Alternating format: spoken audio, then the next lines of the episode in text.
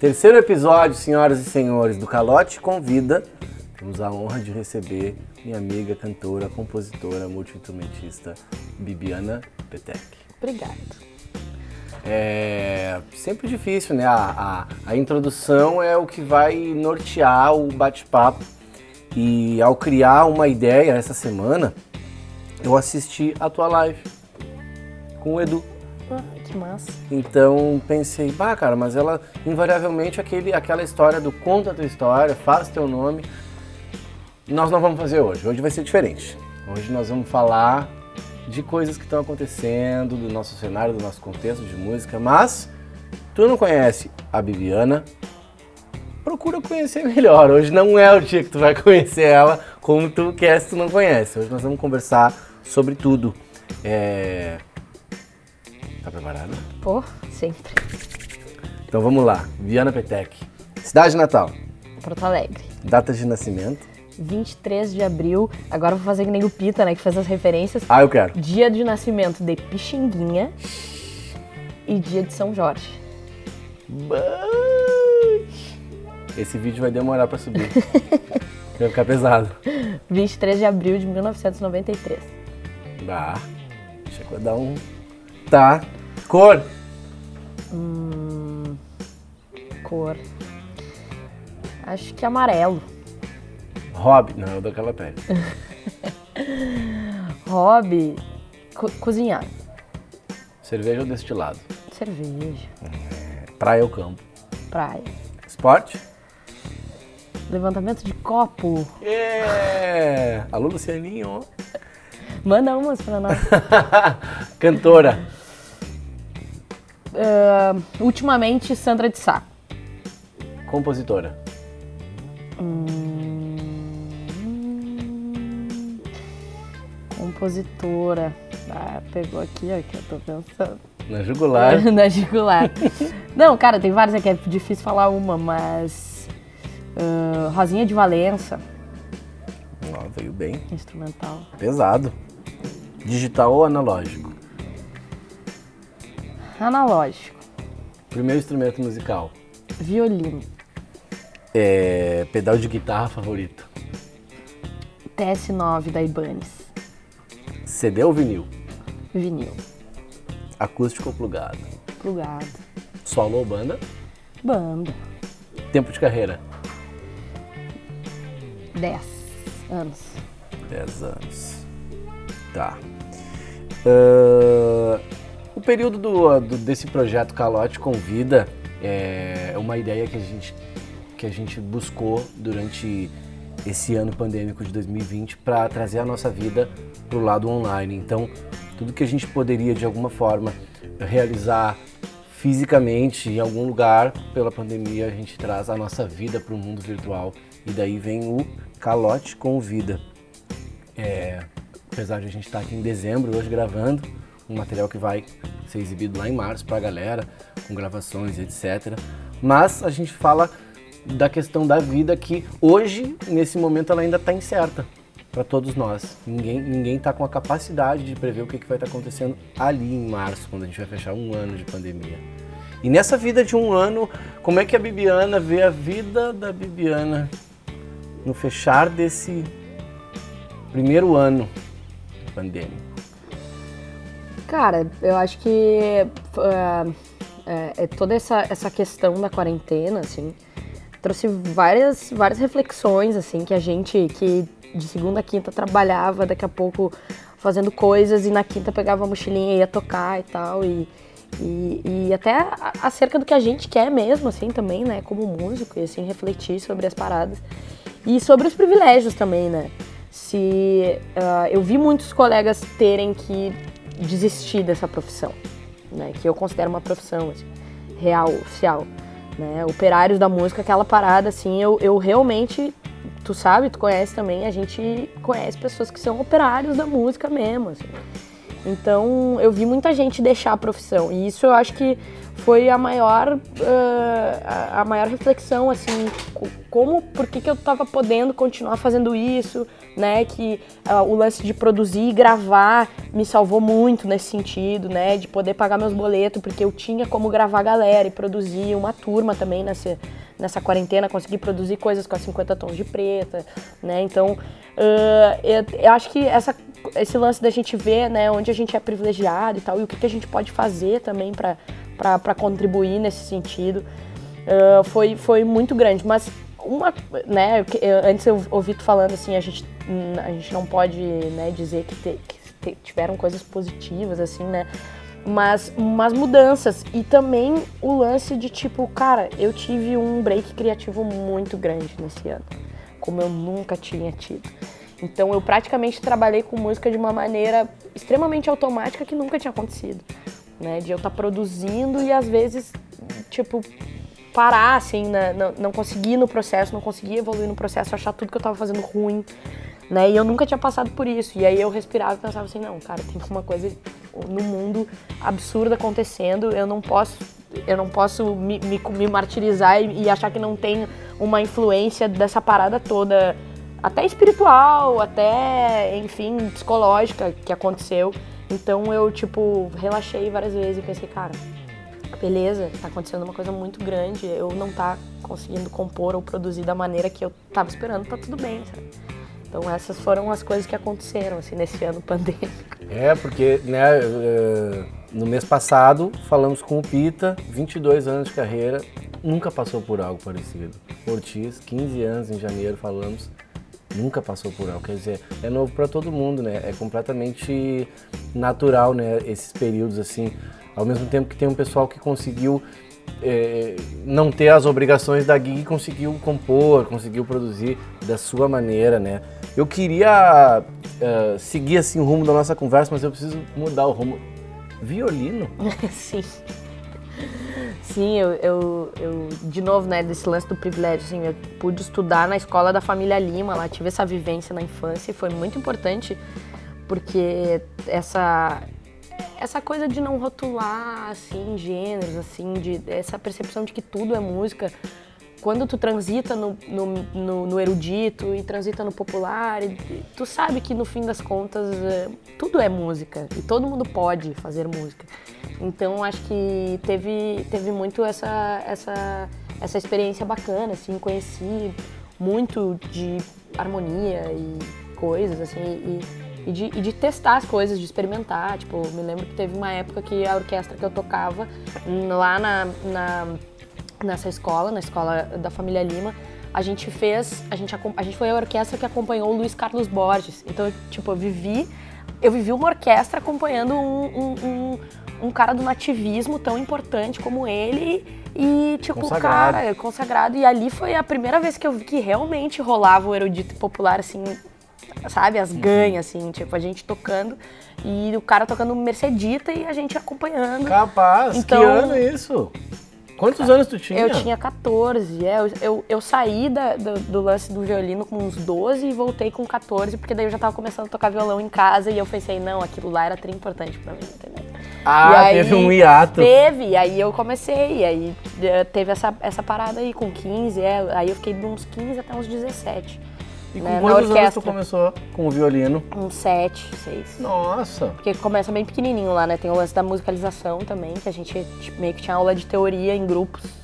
Sim. Né? Então, é, então é, era muito importante, porque eu tinha coleguinhas de musicalização que tocavam piano, outros que tocavam sax, outros que tocavam cello. Então tem um pouco essa vivência da, da orquestra, assim, mas aí depois eu me apaixonei por, por, por ver a orquestra acompanhando uh, músicos populares, entendeu? Saca? Tipo. A fusão. A, a fusão, tipo, adoro ver a Orquestra de Sopro de Novo Hamburgo tocando com cantores, daqui a pouco estilos diferentes, samba e tal. E tem, tem um pouco isso, a música brasileira tem isso super como tradição, né? A Orquestra Tabajara, Verdade. aquelas orquestras todas de sopro, né? E, e, banda marcial que acompanha, faz tanto popular quanto erudito. E eu acho que tem que se abrir para isso, assim, é, é, muito massa, assim, não tem quem não se emocione estando num lugar que está acontecendo isso. Perde um pouco da barreira, né? Porque claro. parece que tem, né, uma, uma coisa que foi criada. Até é de se concordar com, com, com, com cada um na sua, mas quando que nem tu falou, é lindo, né? É, é a mistura da linguagem, né? Acontece, acontece. É, é a magia acontece ao seu Valença. Tem muita gente da música brasileira que tem discos maravilhosos com orquestra. Uh, nesse momento, assim, a questão eu achei massa que tu falou da, da experiência do experimentar, né? Pô, quando a gente é criança, tu tá ouvindo e tá num ambiente privilegiado, realmente, né? Bah, com instrumentos ali que muito tu vai conhecer depois se tu tiveres esse interesse. Senão Não. tu vai passar batido por aquilo. Tu nunca vai ter conhecimento de que aquilo existe, né? Então essa base, né, de explica muita coisa, né, na questão da tua carreira musical, né, de ter desenvolvido, mesmo que não na forma erudita, na forma popular. E bom, a gente se conhece há um tempo, já dividimos palco, já cantamos junto no uhum. aniversário do Calote. E sempre que eu vi a tua gig, o teu show, tu traz Brasil né? Tu levanta a bandeira com balanço, com axé, com enfim, N, N ritmos, N elementos. Mas tu trouxeste uma, uma outra forma de ver a vida nessa, nesse último trabalho, né? Uhum. E o Músicas para Segunda-feira apresenta algo bem diferente do que o cara estava acostumado a ver ali, o baile da Bibi, como N vezes já dividimos qual é a ideia? O que que, que, o que, que foi assim a motivação para dizer não, eu vou fazer e não vou fugir da pergunta mais clichê, né? Por que o nome, né? Cara, então, vou, tá, vou, te, vou começar pela última. O lance do, do nome é porque eu tava numa onda que, quando no final de semana a gente tocava bastante, segunda-feira de noite era um dia que depois que eu fazia as coisas que eu tinha que fazer de trabalho, de produção, eu nunca fui de ficar madrugadas trabalhando, assim, eu sou bem diurna, na verdade. E aí de noite eu, assim, cara, depois das oito da noite me dá uma coisa que a galera sabe, às vezes eu tô caindo pelos camarim querendo dormir, assim, na noite, tem que começar logo, tem que fazer uma função, porque eu sou super diurna. E aí chegava na noite, segunda-feira de noite, eu escutava os vinil. E era um momento tri-relax, de, de tipo, ficar ouvindo música, fazendo pesquisa de repertório mesmo e tal tava ali com uma, com uma coleçãozinha de vinil massa e tal. E aí eu, e eu era o único momento que eu escutava discos do início ao fim, porque no lance do, do streaming às vezes tu não consegue fazer isso. Vem outro, outra música para ti ali, tu quer trocar e eu acho que a, a escuta ela é mais desorganizada. Então a escuta do pro vinil para mim era perfeito, era o que eu queria, eu queria ouvir um disco do início ao fim para tentar entender o, a essência daquilo ali. E aí eu disse, quando a gente começou, quando eu comecei a, a, a pegar as músicas para fazer esse disco e tal, eu falei, ah, eu queria um disco que fosse legal, eu quero que seja um disco de escutar do início ao fim, eu quero que as pessoas escutem do início ao fim, porque eu acho que vai ter um outro valor, assim, vai ter um outro entendimento da parada e tal. Então eu botei, e daí a gente começou nessa onda, não, tem que ser um disco pra segunda-feira de noite, assim, que nem eu, que ouço tal. Ah. E aí ficou, ah, então tá, tem que ser um disco de segunda-feira, assim, músicas de ouvir segunda-feira de noite, que era o meu dia de folga, era segunda de noite. Então, então ficou, ficou essa, essa história, e aí os meninos gostaram do nome também. E o, o lance da, do, do que que eu catei, assim, pra, pra fazer esse disco, eu tava ouvindo muito, tipo essas coisas que tu falou, assim, ao seu, que tem o Paulinho Rafael, que é um baita guitarrista que com certeza eu via Led Zeppelin na época lá, sabe, no Sim. norte do Brasil e tal. E esse, eu tava ouvindo Cor do Som também, tava ouvindo umas coisas que, que são brasileiras, e mas que estão clar, claramente os caras ouviam música do mundo inteiro, assim. E, e principalmente um disco uh, da Rita Lee, logo que ela sai dos Mutantes, que é Atrás do Porto tem uma cidade, é uma cidade. Um disco produzido pelo Mazola e tal. E é um disco que é bem rockão, assim, sabe? Mas é um, é, é um tipo de som é, que, que, que, que tu vê a brasilidade ali. De novo, não tem nada caricato de brasileiro, mas tu. Cara, os caras são brasileiros, né? Sabe? Então não tem como. Batera, tu vê que o cara tem uns. Sabe? Tem uns trejeitos na batera, assim e tal, e umas dinâmicas. Então, esses discos de, dos anos 70 do Brasil, que são claramente influenciados tanta coisa instrumental, tipo Azimuth, essas coisas, que são claramente influenciados pelo resto do mundo, mas que são nossos, é nosso, sabe? Então eu tive um pouco, acho, essa influência dessa coisa mais guitarrística, porque é um disco que a banda inteira, é, tipo assim, não tem, ah, uma música violão, outra tem viola de duas, não, todas as músicas são com a mesma formação. Duas guitarras, baixo, bateria, teclado. É a gig. É a gig. Também era para parecer um disco ao vivo, tanto é que a gente gravou ao vivo. Sim. Né? Só gravamos separados os vocais. O resto foi tudo ao vivo. Né? Então eu queria essa sonoridade setentista, eu queria, eu tava ouvindo, continuo sempre, desde sempre e para sempre ouvindo muita música brasileira, seja ela não tão uh, tão característica como as pessoas pensam assim, mas todas essas coisas, tipo assim, esses, esses trabalhos assim, sabe, uh, mais rockinho assim e tal. E um, Lucinha Turnbull também, que tocou com a Rita ali logo depois, que era uma, é uma guitarrista também muito, muito, assim, especial naquilo que ela faz, assim, foi uma mulher bem, que marcou aquela época como uma mulher guitarrista e tudo mais, tocando de SG e tal. Então eu tava, tava ouvindo essas coisas, continuo ouvindo essas coisas, mas na época eu tava ouvindo bastante, assim. E aí, claro que eu comecei a fazer os arranjos tudo mais ou menos com essa onda né? Tipo, bastante. Eu acho, eu acho um, um disco bem pop rock, assim, sabe? Sim. Principalmente por causa dessa coisa da guitarra, né? Então.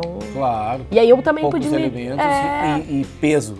Uma coisa que me chamou a Peso. atenção, né? Porque às vezes, ah, vai ter que ter um monte de coisa pra suar gordo, cara, tá ali, é a cartilha do rock. Exatamente. Tá Tá, super, tá, tá super fechadinho ali. O que tem de detalhe é a dinâmica da própria banda, assim. Uhum. E é o- a, a maneira com que hoje eu mais gosto de trabalhar, assim, né? Tanto de estar gravando com os meninos, é de tentar preferível que no arranjo a gente complique mais pra nós do que a gente coloque mais elementos que não vão ser possíveis depois na rua, sabe, na estrada. Sim. Então, assim, queremos fazer coisas, fazemos riffs, fazemos frases, eh, entortamos um monte de coisa de tempo da batera, pra, pra- porque a gente quer que seja interessante aquela formação ali, entende? Que é a formação que vai pra rua, né? Claro, já, Então- já produz pensando no resultado que tu quer ter no show de lançamento. É. Exatamente. assim. Massa. E aí, a banda e os guris?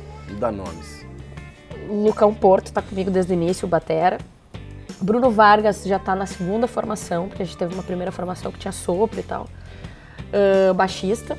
É, O Gabriel Gores que gravou, meu amado, queridão, guitarrista também, mas foi pro, pro, pra terra do tio Sam pra fazer mestrado.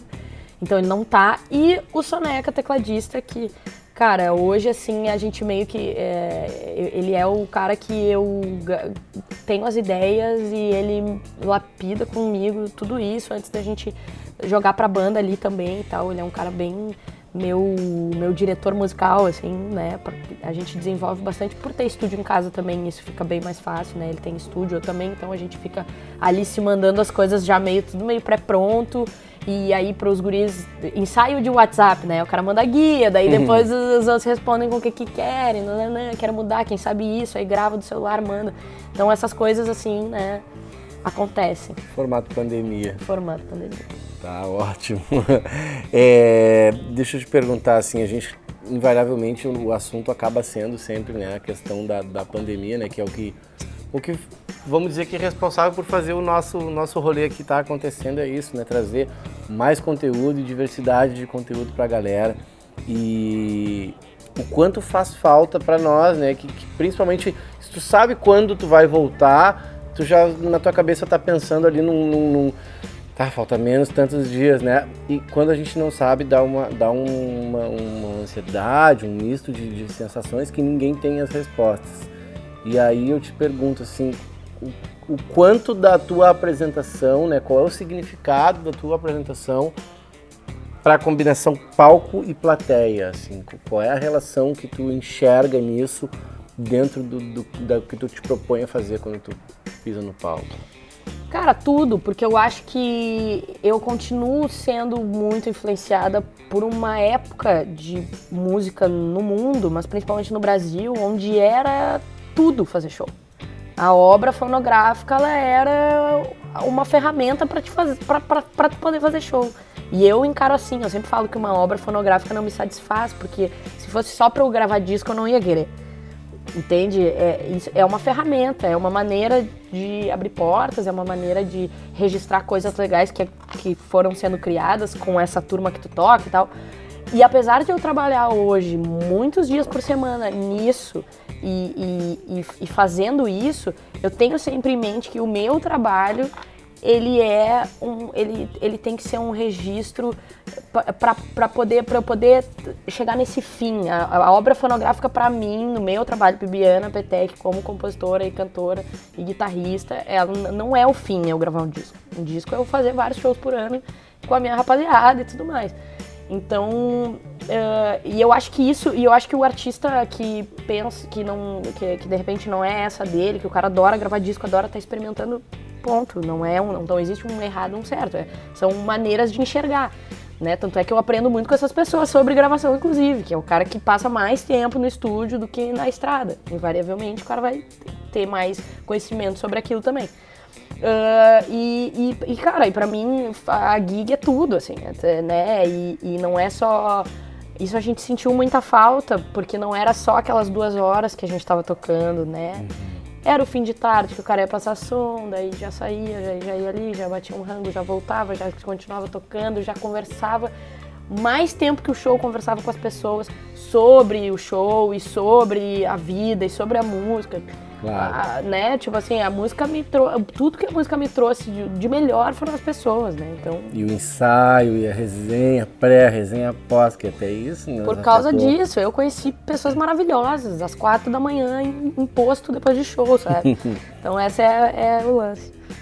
Tá, e próximos planos, 2021?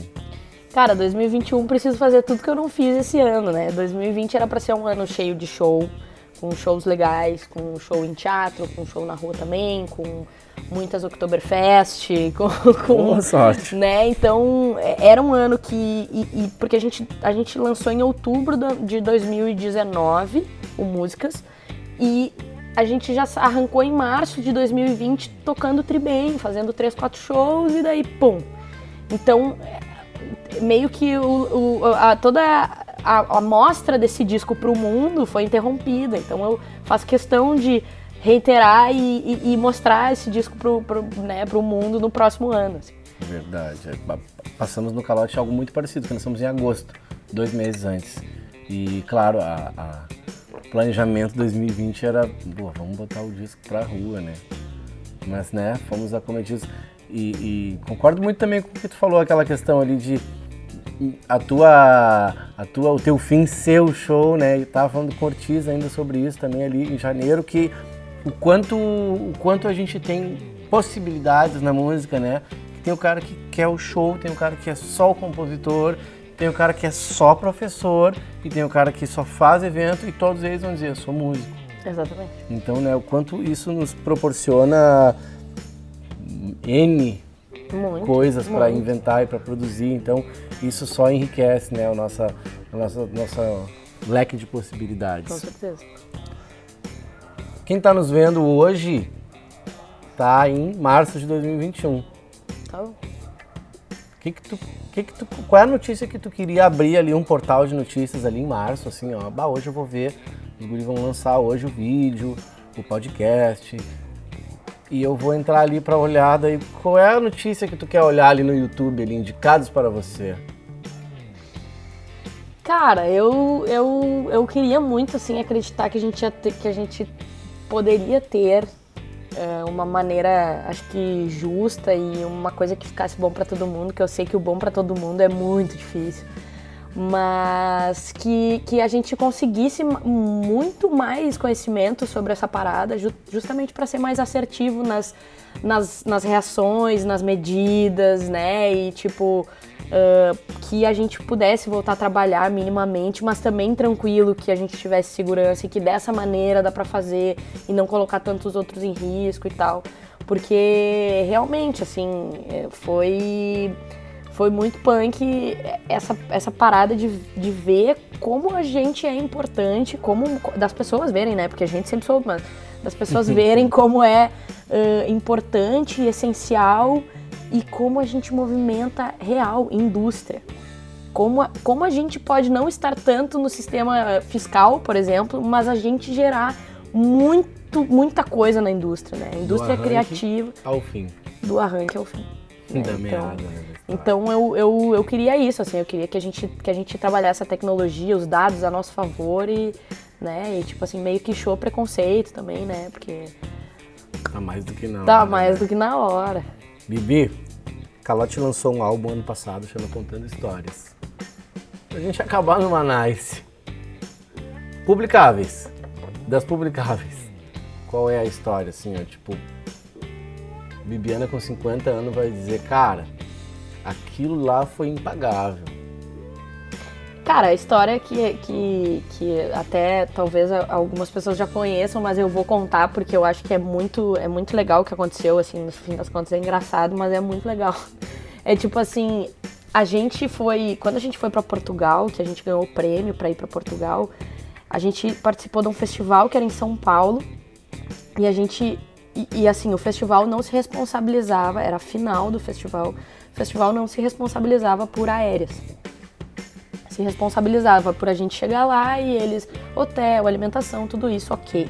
Né? E aí era, era a última, em, São Paulo, a última etapa desse festival que poderia nos levar para tocar em Portugal, né? Como prêmio daquele festival. E aí a gente. Eu comecei a olhar as passagens e, tipo, não tinha como, assim. E eu falei assim, galera, não vai rolar, nós não vamos, isso não é para nós, taurina muito prática, com dinheiro. E já pensando assim, não vai rolar, não temos, isso não é para nós. Eu já começo a pensar que assim, o que tiver que ser vai ser. então não vai dar e tal.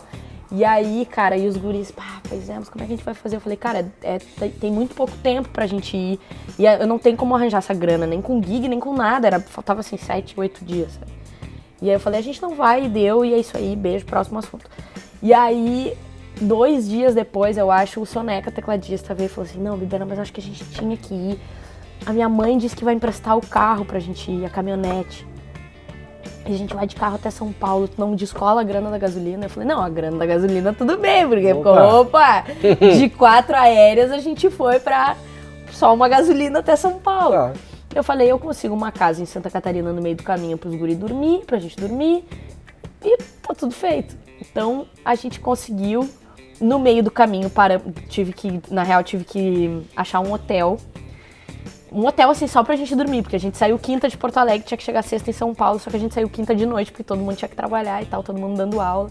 Então a gente chegou às três da manhã em Joinville, aonde? No Hotel Graciosa, que é o nome de uma das músicas tá. do Música para Segunda-feira, que hum. é uma música que fala sobre isso. E aí, no fim das contas, cara, foi tudo isso. Fomos de, pra São Paulo de carro, né? Aquela coisa, saindo atrasado aqui de Porto Alegre. Quando a gente fechou as portas do carro, eu falei assim, agora vocês toquem até de Joinville, porque a gente, se a gente abrir as portas, vai cair tudo, tá ligado? Tinha teclado, assim, até aqui, todo mundo com as suas mochilas e tal. E aí, no fim das contas, o mais legal de tudo isso, né, de ter passado por tudo isso, foi que a gente ganhou o festival e foi para Portugal. Então, é, o sexto sentido, eu sou, eu faço, eu sou uma pessoa muito, tipo, muito objetiva nas coisas, assim. Não é, não dá pra ir, não dá pra ir, não vamos, não vamos, não vamos encanar, sabe? Mas se eu não tivesse ouvido o sexto sentido do cara, sabe? Uhum. A gente nunca teria ido para Portugal, nunca teria tocado naquele festival incrível, que tinha bandas que nem como Arctic Monkeys e tal e não teria tido toda uma relação assim lá e tocado. Depois, no, em, depois em 2019 voltei lá, toquei num bar lá também. Então eu acho que essas histórias, assim, às vezes o, o saldo é super positivo, sabe? Sem dúvida, plantou uma semente, né? Com certeza. Nós também plantamos uma semente, porque hoje encerra a primeira temporada do Calote Convida e recebemos a minha amiga, cantora, compositora, que hoje a gente tem que se apertar a mão assim e faz parte e quero agradecer aos nossos apoiadores, o Estúdio Palomar na captação de vídeo, o André Brasil e o Alemão Birk na captação do áudio. É, daqui a gente vai para cá e vamos gravar músicas que semana que vem e na outra vocês vão estar assistindo. Agradecer também ao Seja Gordano, Curadoria Gastronômica, a Qualidade Gourmet, que também fez um apoio aí no churrasco da galera hoje. Que foi um dia que, apesar de todo esse momento, a gente conseguiu se olhar, que nem o Peter também comentou, né? é, ouvir o som do instrumento, né? A gente que está tão distante, tão longe sempre dessa e muito acostumado à função, quando vê assim chega a emocionar. E por último, o Lucianinho, né? Nosso apoiador da cervejaria 8, que consegue molhar a palavra para que a gente consiga falar, falar, falar, falar e cantar. Valeu, Com gente. certeza. Obrigada, Obrigado, gente. até a próxima. Tamo junto.